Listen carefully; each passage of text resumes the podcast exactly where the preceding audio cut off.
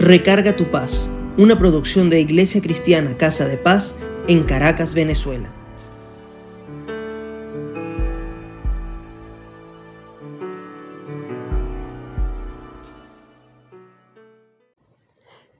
Leí una historia que ocurrió hace mucho tiempo y que al comienzo parecía un chiste, pero que al final resultó ser una gran oportunidad para resolver lo que posiblemente podría haber sido un problema futuro.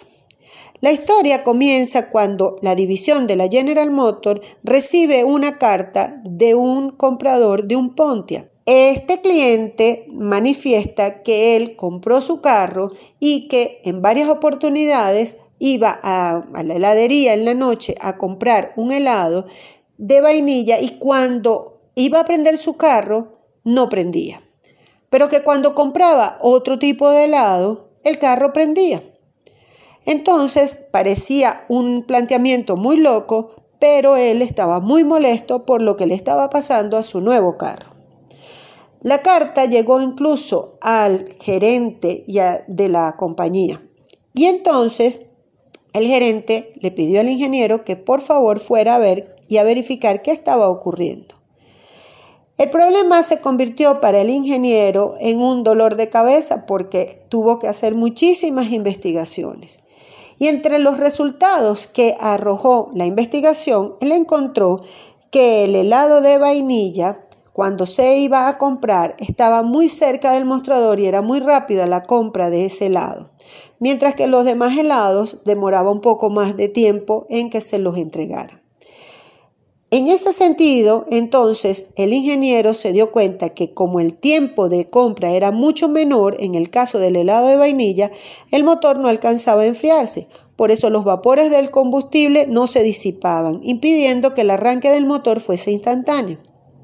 A partir de ese episodio, la General Motor cambió el sistema de alimentación de combustible del Pontiac e introdujo unas modificaciones en todos los modelos. Y por supuesto, el dueño del reclamo tuvo un carro nuevo. La General Motors distribuyó un comunicado interno exigiendo a sus empleados que tomaran en serio todas las reclamaciones, incluso las más extrañas, porque puede ser que haya una gran innovación detrás de la compra de un helado de vainilla. Hoy en Recarga tu Paz hablaremos de que nada es casualidad. Hay una expresión que la he escuchado en algunos cristianos. No es casualidad, sino causalidad. Es decir, que lo que le pasó al señor que compró el Pontia cuando pedía el helado de vainilla fue una causalidad para la General Motor porque le permitió investigar la falla del carro y te aseguro que si revisas algunos episodios de tu vida te encontrarás con causalidades que te llevaron a mejorar alguna situación, actitud o punto de vista sobre algo. De igual forma le pasó a muchos en la Biblia. Por ejemplo, el caso de David cuando se enfrentó con Goliat. Él llegó a darle la comida a sus hermanos que estaban en el ejército de Saúl y cuando vio a todos con temor por el gigante, él decidió enfrentarlo porque ya había tenido que derribar más de una vez a un gran oso, que todos sabemos que cuando se paran en dos patas pueden medir hasta dos metros y medio. Sin contar con la furia que manifiestan estos, estos osos.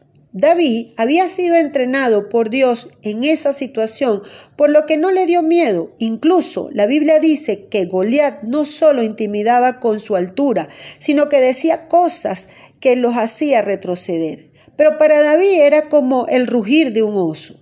Era solo enseñar los dientes y avanzó y lo derrotó con una china y una piedra. También ayudó la condición del gigante que tenía Goliat. Eso no fue casualidad, eso fue causalidad.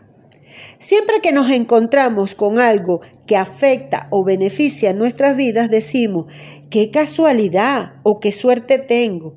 Pero los que estamos en esta relación con Dios sabemos que todo está en el propósito de Dios o su voluntad. Pero aclaro, Él dice en su palabra que su voluntad es buena, agradable y perfecta. Es decir, que aquello que estés viviendo debes revisarlo para ver en dónde está lo bueno, lo agradable y perfecto de esto que estás pasando. Porque hay un cuento eh, de Einstein que cuando tenía nueve años, su profesor le dijo que Dios no existía porque el mal y la enfermedad y la muerte eran visibles. Y él le dijo al profesor que eso pasaba no porque Dios estaba ausente o que no existiera, sino porque la gente lo sacaba de su vida. En Efesios 1, 3 y 4 y 11 y 12 dice que Dios nos escogió antes de la fundación del mundo. Él sabe lo que va a pasar. Incluso en 1 de Pedro 2, 24 y 25, Él, sabiendo que nos dejamos llevar por el pecado, mandó a Jesucristo para que en Él tengamos redención y arrepentimiento. Tenemos un Dios fiel, organizado y amoroso. Él nos prepara para lo que pueda venir. Él manda a sus ángeles para que acampen alrededor de nosotros. Y si en algún momento se debe partir de este mundo, Él ya nos preparó para la eternidad. Pero como siempre les digo, si no nos salimos del camino por la ruta marcada que encontramos en su palabra. La casualidad en el camino de Dios no existe, sino la causalidad. Todo tiene un porqué.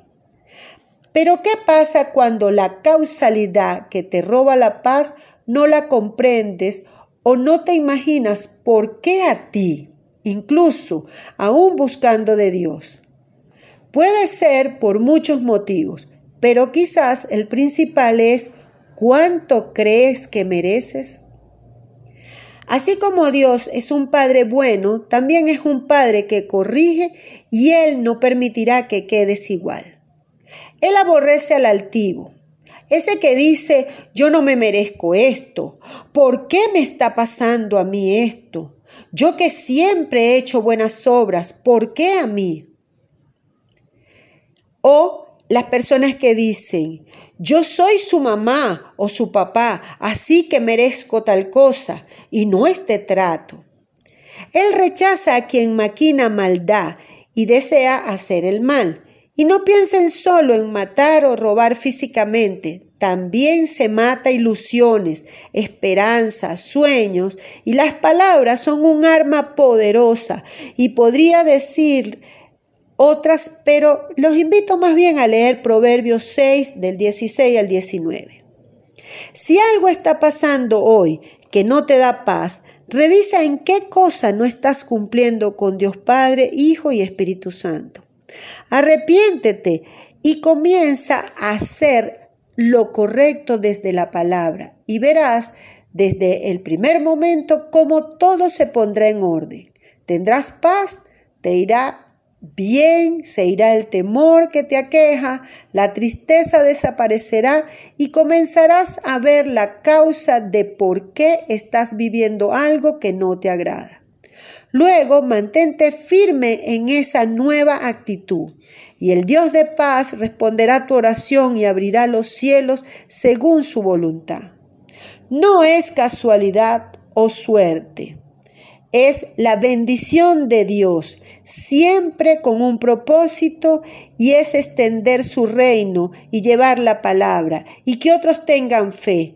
Así que no te quedes sin hacer Mateos 28 del 19 al 20, que dice, y Jesús se acercó y les habló diciendo, Toda potestad me es dada en el cielo y en la tierra. Por tanto, id y haced discípulos a todas las naciones, bautizándolos en el nombre del Padre, del Hijo y del Espíritu Santo, y enseñándoles que guarden todas las cosas que os he mandado. Y he aquí que estoy con vosotros todos los días hasta el fin del mundo.